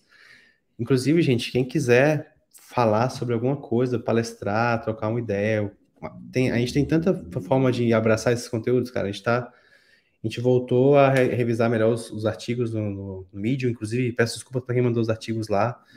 É, ano passado a gente teve uma mudança muito grande de moderação, muita gente pô, conseguiu empregos pô, maneiros e mudou de cargo. E tem, a, a, moderação sofreu uma mudança meio grande e a gente não conseguiu acompanhar um pouco isso com, a, com os trabalhos do, no, no Android FBR. Assim, então, peço desculpas por isso, mas assim, quem quiser falar, sobre qualquer coisa, cara, tem, tem os meetups aqui, tem o Medium, tem, pô, tem o Slack também. A gente tá vendo formatos diferentes também, estamos explorando um pouco o Discord, ver se a gente vai pro Discord ou não, também testando um pouco disso. Então, assim, tem uma série de formatos, assim, quem quiser trocar ideia sobre qualquer coisa, fala com a gente, a gente consegue abraçar de boa, sabe? É, cara, tem muito conteúdo, tem muito conteúdo, assim, tipo, isso de você fazer é, interfaces para relógios no Compose, para mim é absurdo, assim, é, é um nível de, de, de sucesso de API, assim, que, que é muito bom. Você consegue usar para relógio, para celular, para tela, para TV, para TV, enfim. É, eu queria mostrar uma última coisa, é, duas coisas, né, do, do, do, do iOS. Primeiro que tem alguns Code Labs rolando. Esse aqui é um exemplo legal de Code Lab. Eu vou depois mandar os links todos também. De como você fazer apps para relógios, já, tipo assim, um app simples para relógio é, usando, usando Compose. E tem um negócio também, uma lib legal que eu gosto bastante, chamada Horologist, que é uma lib, tá no GitHub, é github.com.br google horologist, que é uma, uma, série de exemplos, ó, de, de implementações para o Wear OS, sabe? Então, você tem uma tela de play, tem uma tela de browsing de, de conteúdo, tem umas telas ali com mais informações, com uns cards diferentes. Até, tipo, Progress Bar, sabe? Progress Bar redonda, Progress Bar quadrada, tipo, coisas bem específicas, assim. Assim, são só exemplos de aplicações bem ricas, sabe? De, de, de implementação do, do iOS nos contextos reais, assim, sabe? Então, tipo, ah, precisa fazer um watch face, fazer umas coisas do tipo. É, até coisas básicas, tipo assim, botão de volume e tal. É, então é legal, assim, de ver o, o tanto de conteúdo que tem. Eu vou compartilhar depois com vocês essas coisas. Mas é, é muito isso, assim. É. Por último, cara, a única coisa que eu queria mostrar que, do, do evento que eu gostei bastante, inclusive uma coisa já meio production ready já, é o Baseline Profiles. É, para quem não sabe isso aqui, basicamente é o seguinte, Baseline Profiles é uma coisa que já foi anunciado há um tempo já, mas já tá, eles estão promovendo ainda mais, que é esse lance de você fazer melhorar a performance do seu aplicativo, assim, você consegue melhorar a performance do aplicativo baseado na forma que, na melhor forma que ele executa, assim, vamos dizer, tipo assim, o Baseline Profile basicamente é a régua de como seu aplicativo deve ser executado, em termos de, tipo, essa aqui é a forma mais performática. E daí o sistema vai entendendo isso, né, o sistema de compilação e tudo mais. É, a explicação é, é muito mais técnica que isso, né, obviamente, mas, tipo assim, a ideia é toda você gerar um baseline, você gerar um, meio que um, uma, uma régua, e falar assim, essa aqui é a referência de como o meu aplicativo tem que rodar. E aí, isso aqui meio que quando você implementa isso no seu projeto, é, tu tem um ganho de performance pelo menos uns 30%, assim. E, e como funciona, né? Você gera um baseline profile, você embute isso no seu aplicativo, e isso vai ser adicionado no seu aplicativo também, não só no seu aplicativo localmente, mas também no Google Play, vai ser indexado em todas as, em toda a cadeia, né? Então, aplicativos que são baixados pelo Play Services, né, ao invés de ser instalados né, localmente e tal, ele já tem um ganho de performance percebido, assim, um pouco maior. E isso é provado, assim, o Google fez uma série de estudos e, e conseguiu constatar que, tipo, aplicativos com baseline profile têm uma performance bem, bem otimizada, assim. É... E aqui fala um pouco sobre como funciona, tá vendo? Você seta meio que um baseline aqui e baseado na forma que ele roda, tipo, baseado no package name, baseado em alguns fatores específicos de configuração. Esse aqui é um teste, né? Só para mostrar como funciona, mas, tipo, ele meio que você consegue tipo, medir, é, medir performance, medir tempo. Isso aqui é um teste unitário de performance, basicamente. É uma coisa, tipo, surreal de se pensar que dá para fazer no Android, sabe? Tipo assim, mas eu tô fazer teste, teste unitário para performance. Então, é, é legal, assim, você vê, ó, tipo, eles estão fazendo libs para tipo assim, suporte para JUnity, sabe? Tipo, ferramentas de profiling, sabe? Tipo, esse tipo de coisa você vê muito, você vê muito no iOS, assim, sabe? Xcode tem um para mim, assim, em termos de ferramental, assim, para debugar aplicativo, para você ver performance, é surreal, assim, é, é, é, muito bom. E você vê isso no Android, assim, é, é muito massa, assim, ver, tipo, eles estão criando ferramentas para você poder melhorar a performance do aplicativo, inclusive umas coisas bem legais, assim, tipo, é, são soluções inteligentes, assim, tipo assim, já usa já o runtime já mais recente, já também tem plugins para KSP, para, tipo, coisas mais novas que estão saindo, assim, então, isso aqui é uma parada que saiu que foi bem legal. Assim, não sei se você já usou, se está usando, Igor, se você chegou a testar isso aqui também. É, a gente fez um, umas investigações é, na empresa que eu trabalho. A gente ainda não, uhum. não, integrou, mas a gente já teve resultados legais, assim, de, de ganho de performance. E, e, basicamente é isso que o Igor falou, assim, tipo, você tem que rodar, meio que você gera um código que fala como que seu aplicativo tem que abrir. E, e meio que você ensina o interpretador do, do, do Android a o que ele tem que fazer quando ele abrir seu app. Então, tipo, uhum. eles chamam isso de esse AOT, né, Ahead of Time, que basicamente ele sabe o que tem que fazer antes de abrir o app. Então ele consegue fazer mais rápido ainda do que ele faria uhum. se você simplesmente clica e não tem informação nenhuma. Então é bem legal, assim. É... E é isso, assim, tipo, eu acho que é muito interessante o Google também focado nessa parte de, de performance, assim, né? Porque muitos falavam no começo, ah, porque o Compose não tem uma performance boa, e no começo, tipo, tudo bem, realmente algumas coisas não eram tão legais, mas ele sempre está preocupado em, em, melhorando, assim, né? Eu acho que dificilmente né, lança alguma coisa e larga, ou lança alguma coisa e vê que a comunidade deu uma rejeitada e simplesmente ignora. Então, uhum. eles sempre estão ouvindo nosso, nosso feedback, tentando melhorar as ferramentas, assim. Com certeza essa ferramenta deve ser também anos de feedback de, de startup de aplicativos, né? De tipo, nossa, agora tem que colocar splash screen porque o aplicativo está demorando muito.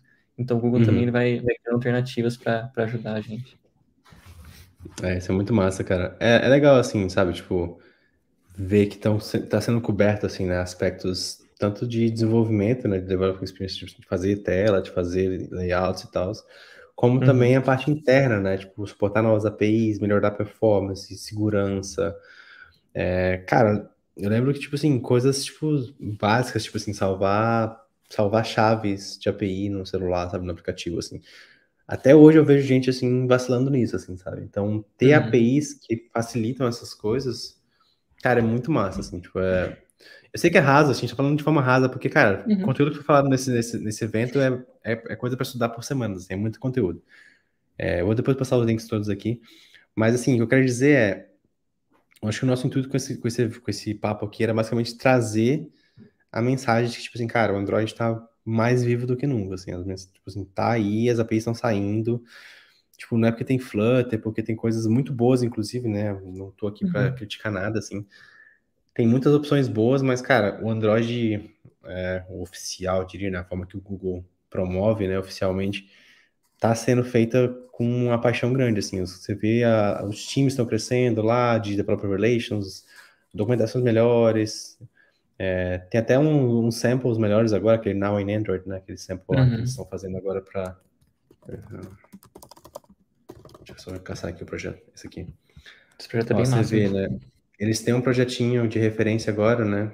Que antes era, antes era meio que aquele Plaid lá, mas eles meio que mudaram para isso aqui. Que basicamente é um projeto todo open source, né? Você consegue, tipo, entender como um app de alto nível é feito basicamente, tipo, lendo código e aprendendo, assim. Inclusive foi como eu aprendi Android, assim.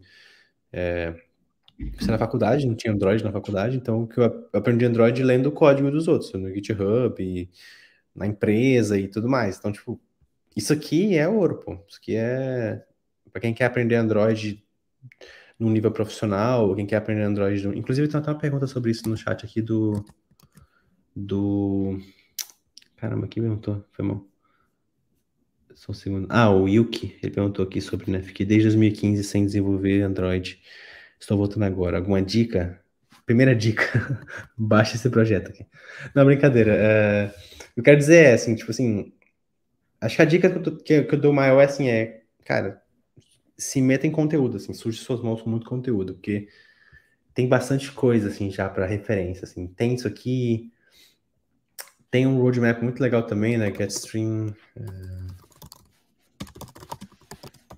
Tem um, tem um roadmap, isso aqui, ó. Tem um roadmap já atualizadinho, já de Android Developer Roadmap, tipo isso aqui. A gente fez um em português, mas já tá um pouco desatualizado. Mas já tem coisas do tipo assim para você, sabe, aprender de fato Android no nível tipo profissional, no nível já mais mais excelente. Sabe? Isso aqui é um, isso aqui é um, um baita de um, de um roadmap, mas tipo assim, claro que nem eu sei tudo isso aqui, impossível. Talvez você saiba os, saiba os nomes, né? Eu sempre lembro daquelas piadas, né? Tipo, é, nome de Lib ou nome de Pokémon, né? Você passa, tem, um monte de, tem um monte de nome aqui, você fica tipo, isso aqui é o nome de Lib ou nome de Pokémon? E é isso, assim, tipo assim, tem muito, tem muito conteúdo, cara, na internet, assim, tem muito conteúdo online. A gente faz isso aqui de comunidade porque a gente realmente acha que, tipo assim, tem potencial para muito mais gente estar tá fazendo essas paradas, fazendo aplicativo, botando uhum. ideia na rua, assim, sabe? Tipo, é, o potencial disso é tão grande, assim, sabe? A gente vê tanta ideia maneira, tanta gente maneira, tipo, com ideia morrendo na praia, porque a pessoa simplesmente consegue fazer um app, assim, o outro não, não tem a skill pra, tipo, sabe, dar aquele passo, assim, final, sabe? Isso aqui, para mim, é, é legal, assim, você facilitar, sabe, esse tipo de, esse tipo de coisa, assim, tem muito conteúdo legal, assim. É... Pô, eu particularmente tô, tô, de, tô tranquilo de conteúdo, assim, eu não, eu não tinha muita coisa para trazer, assim, além do papo. Você tem alguma coisa que você quer comentar? Você quer trocar ideia, ou Igor, sobre o evento? É, acho que só adicionando um pouco na, nessa pergunta do que foi colocado, né, de, de ficar ah. desde 2015 fora de Android, está voltando ah. agora alguma dica. Acho que além do que o Romer falou, né, de realmente é, se aprofundar em código, sujar um pouco a mão codando, assim, é. eu acho que, é, que eu não lembro exatamente o ano, 2007, 2008, o Google fez muita mudança no Android, assim. Então, veio o ViewModel, é, veio novos fragments, veio Kotlin. Então, eu diria assim, tipo, se você tá há tanto tempo sem mexer no Android e quer voltar, eu diria assim, tipo, cara, encara como se fosse um... Estou aprendendo uma coisa nova do zero, assim, sabe? Eu sei que uhum, é, uhum. É, é, chato falar isso, assim, né? Tipo, nossa, não é que você está jogando todo o seu conhecimento fora. Com certeza não, porque muita coisa você vai uhum. reaproveitar, conhecimento de lógica, isso aí a gente não perde. Mas em questão de biblioteca, assim, de 2015 para cá, eu diria que a gente quase não usa mais nada, assim. Acho que nem Activity a gente usa mesmo em 2015. A gente usa uma Activity nova, que é o App Compat Activity. Então, é, eu, eu, diria assim, tipo, acho que tenta assumir assim, tipo, cara, tô usando uma coisa nova, tô aprendendo aqui, porque tem muita biblioteca. E, e até um pouco sobre evento, assim, sobre aprender essas coisas, né? Acho que a gente trouxe bastante, bastante link, bastante ideia, bastante coisa para trocar. Mas vocês não. Ninguém sabe tudo, não precisa aprender tudo, não precisa ver todos os vídeos, não faz sentido ver todos os vídeos, não se cobre para saber tudo. Então, uhum. porque é muita coisa, é, foca no que você acha que você tem que desenvolver na sua carreira, o que usa na empresa. É, então, tipo, uhum. no, minha empresa usa Bluetooth. Cara, dá uma olhada no que, que o Google lançou novo de Bluetooth, sabe? Não precisa abraçar o mundo. Se você, ah, eu não quero aprender sobre o, é, o Wear OS agora, cara, sem problema nenhum. É, foca no que você acha que vai ser mais útil para você, porque senão a gente cria uma cobrança interna muito grande na gente que não faz sentido assim, sabe? É, então, apesar de ser bastante coisa, acho que vá com calma. Uhum, uhum. É uma, é uma boa dica, cara. Eu acho que também, pelo menos para mim, assim, eu tenho um pouco de ansiedade com sempre que tem um evento novo, assim, sabe? Um caminhão de conteúdo, assim, eu fico tipo, nossa, meu Deus, tô aqui, tô aqui resolvendo Tô aqui resolvendo erro de, de RX aqui, de problema com, com, com um exception estourando porque o stream falhou. E, tipo, um monte de coisa nascendo, assim, e você fica meio que, tipo assim, meio que você meio que perde um pouco o bonde, né? Mas é isso, assim, você não vai saber tudo, é muito conteúdo. É, eu vejo muito isso na comunidade, tipo, em geral, assim. Perguntaram de Flutter também, é a mesma coisa, cara. Tipo, o que tem de biblioteca tem até lance da piada lá da galera do Flutter, que, tipo assim, tem várias formas de fazer, né? Tem um blocks, tem vários tipos de arquitetura. Tipo, até hoje ninguém escolhe a arquitetura ideal, assim. Não sei se ainda, ainda é uma coisa, assim, mas lembro no passado, quando comecei a ver Flutter, tipo, tinha toda uma discussão sobre, tipo, qual arquitetura é a ideal. Tipo, até hoje tem um pouco desse papo, assim. Então vai ser sempre isso, sabe? Tipo, é, eu tô vendo gente falando de MVP de novo, assim, de fazer MVP como era naquela época, de, de sabe, presenters bonitinhos e tal, ao invés de usar MVI. Sabe, tipo, é, são coisas que vão e vêm, assim, acho que elas uhum. vão surgindo, vão aparecendo, padrões, e quanto mais você. É o que eu falei de sujar as mãos, quanto mais você vai, tipo, investigando, entendendo, tu começa a perceber o que você quer fazer, o que você não quer fazer. É, eu, eu, por exemplo, me meti um pouco em, em, programação funcional com Kotlin por um tempo. Eu notei que eu tava, tipo, tão investindo tanto tempo, tipo, na ferramenta e pouco no problema. Eu fiquei, tipo, não, peraí, eu tô, tipo, tô gastando uma energia gigante aqui estudando uma lib e, pô, nem sei se eu vou usar, sabe? Talvez o app que eu faça, uhum. tipo, seja um app simples, nem sei se eu vou usar, precisar desse tipo de problema. Então, assim, às vezes, tipo, tende, tende a botar um pouco o carro na frente dos bois, assim, né? Então, Sim. É, uma dica boa é essa, assim, é tentar, tipo, não pirar muito e vai na boa, vai aprendendo as paradas, testa uma coisa aqui, testa uma coisa ali. Isso que você falou é fundamental, Igor. Tipo assim, pô, na sua empresa tem espaço, traz, um, propõe uma parada, tipo, troca uma forma de fazer uma coisa, migra uma view pra Compose, vê o que a galera acha, faz um pull request, sabe? Você não precisa sair, tipo, atropelando nada, assim, vai fazendo as coisas aos poucos, assim, que, que vai, vai sendo, sabe? Acho que a melhor dica é se manter, sabe, mexendo, assim, com a parada. Eventualmente você vai criar o seu flow ali e vai entendendo, sabe? É, deixa eu botar aqui umas perguntas aqui, achei umas perguntas legais aqui. Consegue fazer mais uns minutinhos aí? 15 minutinhos? Claro. Tá. Deixa eu só ver aqui. É, cara, tem uma pergunta. Peraí, deixa eu ver aqui, eu acho que. É, o Messias falou algo sobre o ski aqui atrás, sobre o Compose. Cara, é, considerando é, que o Jetpack Compose é feito sobre um ski, não sei o quê, é, acham que seria possível uma versão oficial para o Compose para iOS? Já tem, né? Que é o SwiftUI. Não, brincadeira. É, cara, eu acho que o multiplataforma.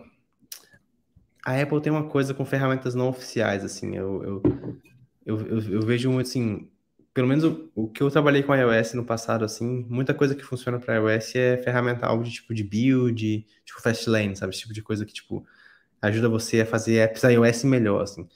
É, eu vejo uma galera muito boa, tipo a TouchLab, fazendo um trabalho maneiro com, com iOS, sabe? Com KMM, criando ferramenta, criando plugin para Xcode, umas coisas bem legais, assim. Inclusive, procura, depois sigam a TouchLab no, numa empresa de Nova York, eles fazem muita coisa legal para KMM. Mas assim, Compose para iOS, eu não sei, cara. Eu não sei se tem muito fit, porque a galera gosta, a galera que faz iOS gosta muito de SwiftUI, assim. Eu, eu vejo é é a nossa relação com Compose, é a relação deles com o SwiftUI, assim. Né? Eles realmente veem a parada como futuro, assim. Talvez se você faz Compose para Android pra, e para desktop e quer fazer para para iOS, isso faz sentido, na minha cabeça faz sentido. Uhum. Mas, por exemplo, tem um time que, tipo, o app Android usa Compose e o app iOS usa SwiftUI, tipo, tem um, existe um Compose, eu não sei se é uma coisa que, tipo, vai fazer sentido. Ou se alguém tá trabalhando. Eu acho que tem gente fazendo isso provavelmente, mas assim, eu não sei, assim. Eu particularmente não sei o, quanto, o quão vale a pena investir nesse, nessa ideia, sabe? Não sei o que você acha, Igor. É, eu acho que. Eu já vi rumores de que realmente o Compose vai ter suporte para iOS em algum ponto. Eu acho que é, nesse contexto que você falou faz, faz sentido. Se você já está fazendo um aplicativo, se você quer usar, por exemplo, que a gente comentou, né, KMM com é, Compose multiplataforma para fazer um app uma vez só e, e externalizar, acho que faz todo sentido. Uhum. É, mas sempre volto, é que sempre volto depende, né? Então, tipo, é. se você for pensar em Compose só por causa da iOS, talvez não faça sentido, porque o, o SwiftUI também é uma ótima ferramenta, né? Ele é até um pouco uhum. mais. Hoje em dia está um pouco mais avançado o Compose, né? acho que eu tenho um ano, um, um, dois anos a mais que o Compose, né? Então ele é um pouco mais maduro. Uhum. É, mas eu acho que no futuro a gente vai ter essa alternativa sim. Eu acho uhum. que é, é, questão de tempo, questão de. É, questão de eles conseguirem criar uma ferramenta boa que funcione bem no iOS também, porque eu já vi o, o Compose rodando de uma forma feia, mas rodando até em, em web, até em site, assim, sabe? Uhum. Então acho que eles não vão ver o iOS como um limite, assim. Acho que realmente, se não, se não tem ainda, eles já estão, com certeza já estão fazendo. Isso é verdade. Isso é um bom ponto. É... Cara, tem uma pergunta aqui do Alex, que é uma pergunta que é bem pertinente, né? Vocês acham que apps novos devem ser feitos com Compose?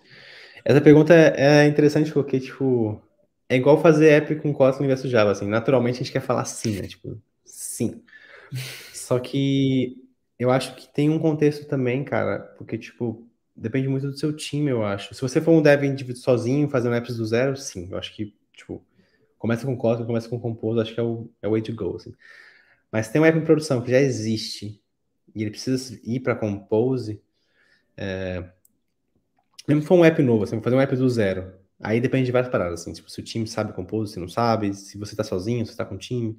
Se você tem a skill e você, se você consegue aprender rápido e você tá com liberdade poética para escolher Compose, eu acho que, tipo, já tá sólido bastante para usar em produção. E lá na Vamuf a gente usa em produção, tipo, funciona bem. Grande parte do que a gente faz é relativamente simples em termos de interface, não nada muito mirabolante, então minha, minha sugestão, sim, para apps novos feitos com Compose. Eu acho que funciona bem, acho que já está sólido bastante para usar em produção.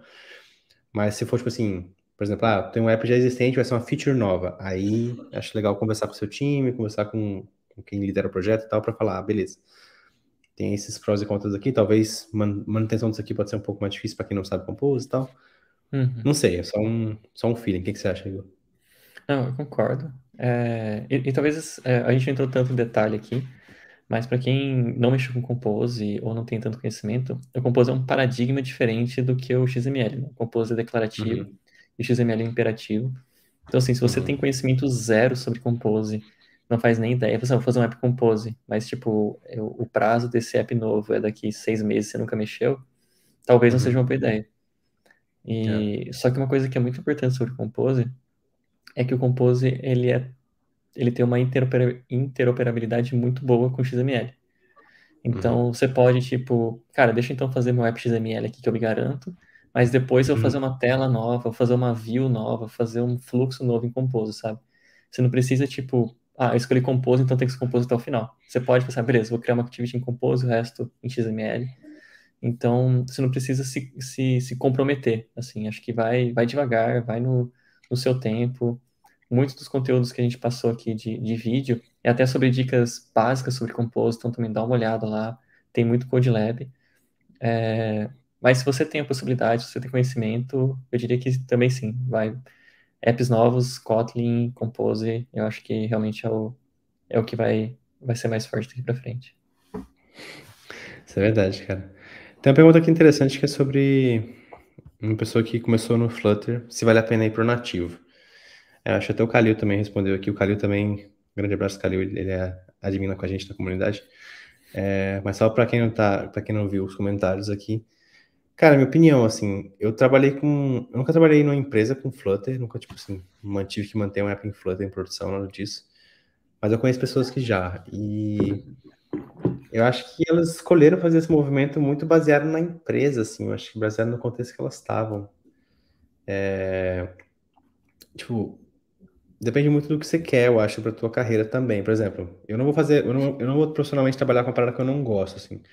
Eu tive a oportunidade de trabalhar com back-end, trabalhar com, pô, com machine learning, trabalhar com, sabe, com UI engineering, fazer, sabe, fazer design system.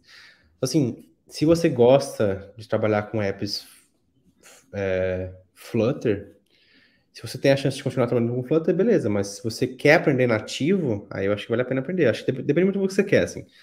Se você precisa aprender nativo e prefere Flutter, aí já é meio tipo, putz, será que eu vou para um negócio que eu não quero? Vou fazer aqui. Tem um contexto também que é muito interessante, que é, tipo, eu noto que às vezes no Flutter, tipo, nem todas as libs têm a versão oficial, assim, por exemplo, a lib sai para lib sai para Gradle, né, sai, sai ali para o Gradle e não tem uma versão, tipo, sabe, uma versão de Flutter, assim, para suportar quem usa Flutter. Então, assim, às vezes vale a pena você entender o nativo para fazer essas bridges, né? Tipo assim, ah, beleza, preciso fazer uma bridge dessa lib aqui que saiu para Android para o Flutter. Tem, às vezes não dá para esperar, tipo, a comunidade lançar uma coisa, né? Eu lembro muito do, do Google Maps, né? Do Google lançar a versão oficial de Flutter, tinha um, uma lib meio que, tipo, que fazia uma ponte. Firebase também tinha uma lib meio que fazia a ponte do, do Firebase de Android, sabe, não oficial, com Firebase é, do Flutter, né? É, então, assim, falando meio bobagem aqui, mas eu acho que depende um pouco do que é pra tua carreira, assim. Eu acho que se tu tem a chance de aprender e quer fazer, vai, assim, mas eu não acho que você, eu não acho que você precisa, tipo assim, obrigatoriamente saber aprender Kotlin para ser um bom programador Flutter. Acho que você tem que saber sobre as APIs, por exemplo, ah, se você quer botar um baseline profile no seu app Flutter e não tem uma API nativa, tu tem que entender como funciona a nativa para tu fazer um plugin, botar ela dentro? Tipo, para mim essa que é a, a sacada. Assim. Não sei se você tem uma opinião sobre isso. Sim, eu, eu concordo. É, eu acho que tem, tem muito essa questão de carreira mesmo. É, tem muitas pessoas, vai muito seu perfil, né? Muitas pessoas também, elas têm um perfil ou especialista ou generalista, que não é um perfil melhor que o outro. É, uhum. Então, por exemplo, tem pessoas que falam assim, eu quero me tornar o melhor dev Flutter da face da Terra e quero aprender tudo. Beleza, foca nisso. Uhum. Tem pessoas que têm esse perfil, tipo, não, quero saber um pouquinho disso, um pouquinho de back-end, um pouquinho de front-end. É, também é válido. É, então, acho que tem. Se você está no começo de carreira e você não sabe exatamente se você tem um perfil mais generalista especialista, a minha sugestão é tente, assim, sabe? Você está desenvolvendo em Flutter, aprende um pouco de Android, vê se você curte, não curtiu, cara, beleza, faz parte, assim, sabe? Tipo, tenta ver um pouco de back-end, é, uhum. porque eu, eu, trabalho com Android desde 2014, mas eu tive chance de trabalhar também um pouco com, é, com Python, com sistema embarcado, e eu vi, cara, não é para mim, não quero isso, sabe?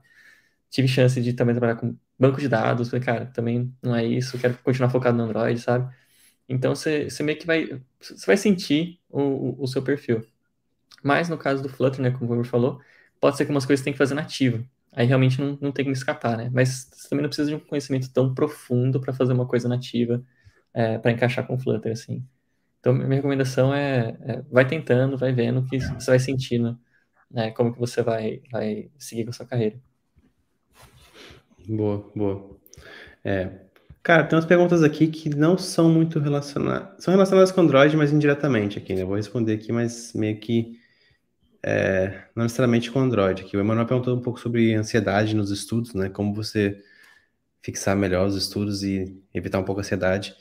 Uhum. Cara, a gente falou, a gente pensou um pouco sobre isso aqui.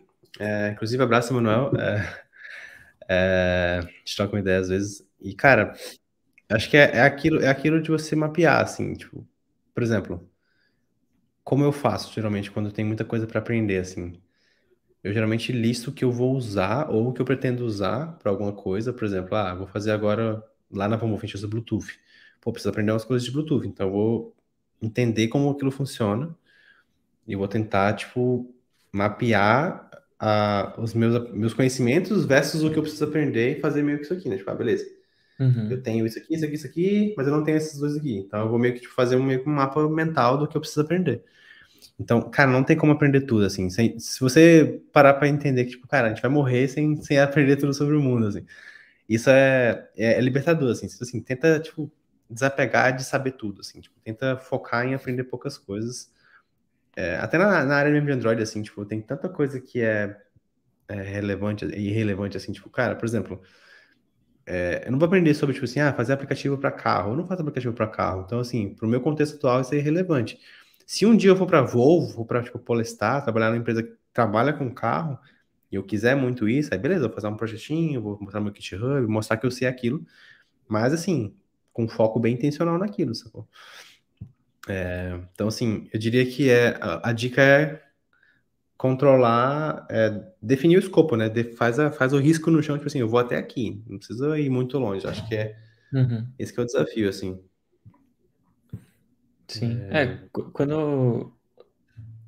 Como, como comentei, né? Tipo, acho que em 2017, 2018, o Google lançou muita coisa de uma vez só. Então, tipo, trocou para Kotlin, lançou VModel, lançou Architecture, Components, um monte de coisa que uhum. eu fiquei perdido. Tipo, cara, eu não sei mais nada de Android, o que, que eu faço? E Sim. a minha solução foi, tipo, criar um app pessoal. Então, tipo, eu criei um appzinho no GitHub, falei, cara, o que, que eu quero aprender? Quero aprender ViewModel, quero aprender Room, quero aprender Kotlin. E, e eu acho legal essa abordagem, porque muitas vezes você cria vários projetinhos, né? Um projetinho de Kotlin, um projetinho de Dagger, ou de Dagger Hilt, um projetinho com, com Room, e tudo funciona bonitinho. A hora que você junta tudo, você, putz, esse, o Room não funciona direito com o Dagger, que não funciona direito com o ViewModel. Uhum. Então, acho que a ideia Sim. de você criar um aplicativo pessoal. E o aplicativo é, é, coisa boba, assim, tipo, é um aplicativo de tarefa. Só que eu já uhum. mantenho esse app há acho que 4, 5 anos. E toda vez que lança uma coisa nova, eu tento colocar nele, assim, sabe? Uhum. uhum. Então, você vê tudo funcionando junto, que é basicamente um, um cenário de, de profissional, né? E, uhum. e é a oportunidade de você listar o que você quer aprender e ir colocando lá, assim. Pelo menos isso me ajudou demais na minha ansiedade, assim. Tanto que várias coisas hoje em dia que eu já mexi, eu mexi muito tempo antes no meu pessoal, antes de precisar mexer no trabalho. Então me dá muito mais confiança também de que é, a pergunta também tinha parte de entrevista, né, do que o mercado pede. Garanta uhum. que nesse aplicativozinho que você está fazendo, você sabe as principais coisas que o mercado está pedindo. E aí você ganha muito mais confiança. Você, numa entrevista, você manda o link do seu código no GitHub, você, ó, eu sei fazer isso, porque eu já tenho experiência aqui, sabe? Então, pelo Sim. menos para mim, me ajuda a diminuir muito essa ansiedade. Isso é muito massa mesmo, é boa dica, boa dica. Ter projetinhos pessoais que cobrem aquele assunto legal. Cara, acho que a última pergunta aqui que o Messias fez relacionada a plataformas de, de, de ensino, né? Codeco aí, que é o, o antigo Ray Wanderleak e o Lit Code. Cara, muito alinhado com o que você está buscando, assim. Por exemplo, o Lit Code, cara, não tem nada de Android lá. Assim. O Lit Code é muito voltado para algoritmo, assim, é coisa bem low level. Para mim, Lit Code é, cara, quero mirar Big Tech preciso passar no processo seletivo de uma Big Tech, Lit Code. É, o, o Ewerner Leak e o Codeco já são, tipo assim, cara, quero ser um profissional Android melhor, quero aprender mais sobre iOS, quero aprender mais sobre Flutter. Aí sim, é uma plataforma mais dedicada, assim. Então, eu diria que, tipo, Lit Code, HackerRank, Exercism, esses sites que são de treinamento de algoritmo, isso é um foco muito específico, que é você, tipo, resolver coding challenges para processo seletivo, assim, é bem nichado mesmo, assim. Tanto que é uma bica, assim, a mensalidade é tipo 40 euros, 40, 50 euros, assim, é bem caro, porque eles sabem que, tipo assim, as pessoas vão usar por alguns meses só e é isso. Então, eu diria que não, para para ser dev Android, nem sempre as vagas pedem isso, assim, é, tipo, eu já, já, já peguei vaga que pediu, já peguei vaga que não pediu, é, já entrevistei para vagas que pediu HackerRank, pediu o Code, pediu sabe? Esse tipo de coisa. Então, eu não acho que para você ser um melhor dev Android, Lit Code é essencial. Eu diria que o, os outros ajudam, tal, tipo o finado Caster, por exemplo, o Codeco, inclusive, inclusive Plural Sites, sites todos são, são bons, assim. Mas eu diria para olhar com calma, olha, abre o site, vê lá a agenda, assina o trial, vê o conteúdo, vê uns vídeos, vê se o formato te agrada, porque é um investimento, assim, é igual a faculdade. Pô, tu pagar 50 euros, 50 dólares num. Acho que nem isso, acho que menos, mas você pagar um valor alto por, por, por semana, por mês, numa plataforma dessa, nem todo mundo tem essa grana, né? Então. É... mas eu já diria de cara, Lit Code, Lit Code no foco não é você ser um dev Android melhor, é você passar em processo seletivo de Big Tech e passar em processo seletivo que tem coding challenge, assim, mais rigoroso, assim. Acho que é isso. Beleza? Manos, aí, em Minas, e todo mundo que tá aí, desculpa. É, cara, eu acho que é isso. É, obrigado, Igor, aí, obrigado a todo mundo que assistiu. É, a gente ficou meio que batendo um papo aqui. Acho que a ideia é fazer isso mais vezes também, pelo menos uma vez no mês, umas duas vezes no mês. Tentar abrir umas lives assim um pouco mais compromissadas para trocar ideia. Quem quiser participar também, quiser falar sobre um assunto, a gente tá, a, gente, a nossa ideia é cobrir também assuntos um pouco mais específicos, né? Falar um pouco sobre tipo ferramentas, falar um pouco sobre segurança, falar um pouco sobre compose. A gente vai ainda fazer uns, uns, uns talks esse ano. É, talvez a gente tenha um meetup presencial em São Paulo, agora em janeiro, o Rock, né? O Rock Buarque, ele tá, em, ele tá aí na, em São Paulo esse, esse mês. Talvez ele organize algo por aí, a gente tá vendo isso ainda. Então fiquem ligados aí no nosso Twitter, no Slack também. Não garanto nada, porque a gente está em vias de, estamos tentando fechar isso. É, mas queria agradecer aqui, obrigado Igor aí, você deixar uma mensagem para a galera, obrigado pela participação, prazer falar com você sempre. Ah, só queria agradecer por participar de mais um evento aqui da comunidade. Espero que tenha ajudado. Se tiver qualquer dúvida, qualquer coisa, manda na, no Slack, a gente sempre está lá para responder, tirar dúvida. E, e também reforçar o convite, se você quiser falar sobre qualquer assunto, quiser trazer sua experiência de trabalho, qualquer coisa vai ajudar todo mundo, assim, porque às vezes a gente pensa, tipo, ah, mas eu não tenho tanto para adicionar, ou eu não vou escrever um artigo uhum. porque já tem tanto artigo sobre isso. Mas às vezes a é. maneira que você fala, a maneira que você escreve, ajuda outra pessoa que ela, a pessoa nunca conseguiu achar aquele conteúdo antes, sabe? Então todo mundo tem, tem alguma coisa para compartilhar. Então, é, sinta-se aberto para mandar é, qualquer assunto, qualquer coisa que você queira compartilhar, que a gente tem todos os canais para conseguir ajudar isso, assim, conseguir disseminar esse conhecimento. Sim. É, Messias, a gente está com plano de fazer lives estilo mais hands-on, sim. É, a única questão agora é realmente o tempo, assim. Só para explicar um pouco o contexto tá, de como está a moderação hoje. A gente tinha a Ana Coimbra e a Angélica, que eram moderadoras, mas a, a Angélica foi para o Spotify, casou, enfim, teve a vida dela. A Ana Coimbra também virou, virou head de engenharia em outra empresa. Eu me mudei, o Igor se mudou para a Europa, o Rafa se mudou para a França, o Galhardo foi para o Google. Então, tipo assim, tá cada um meio que indo pro lado, sabe? Então, tipo assim, tá sendo até meio difícil a gente coordenar as coisas no, na comunidade, assim. Então, assim, a gente está super aberto a receber conteúdo de qualquer pessoa. A gente monta, monta um meetup, a gente monta o setup, põe no YouTube. Cara, quem quiser fazer aí live coding, quem quiser fazer palestra, quem quiser fazer, sabe, se o conteúdo for relevante, ó, ó, claro, né, pro, pro, pro meetup, por favor, assim, manda mensagem pra gente.